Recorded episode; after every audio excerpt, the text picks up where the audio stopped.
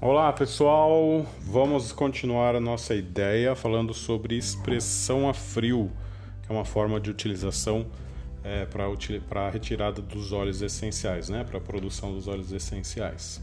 Nós já falamos sobre a outra forma, que é a forma mais comum, que é a destilação a vapor, e agora vamos lá para a segunda mais comum, que é a expressão a frio, que também é conhecida como prensagem a frio, pois não envolve calor.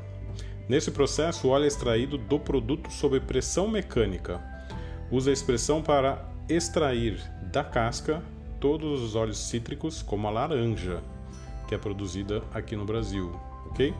A destilação adequada requer certo cuidado pela singularidade das práticas de pressão, temperatura, tempo e colheita. Cada uma delas pode ser tão diversificada quanto as próprias plantas. Um processo de destilação pobre pode alterar ou destruir os compostos aromáticos necessários, que compõem o óleo essencial, deixando uma substância muito diferente do objeto pretendido, o que não seria apropriado para promover bem-estar.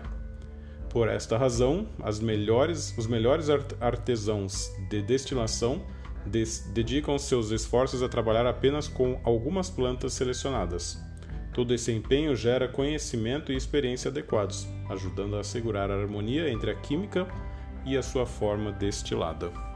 Muito bacana, né? Então é sempre pensando no processo para oferecer o melhor.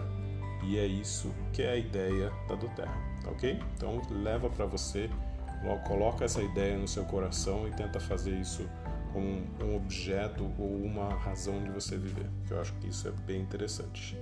Muito obrigado, obrigado por estar aqui me escutando e espero ver você nos próximos áudios.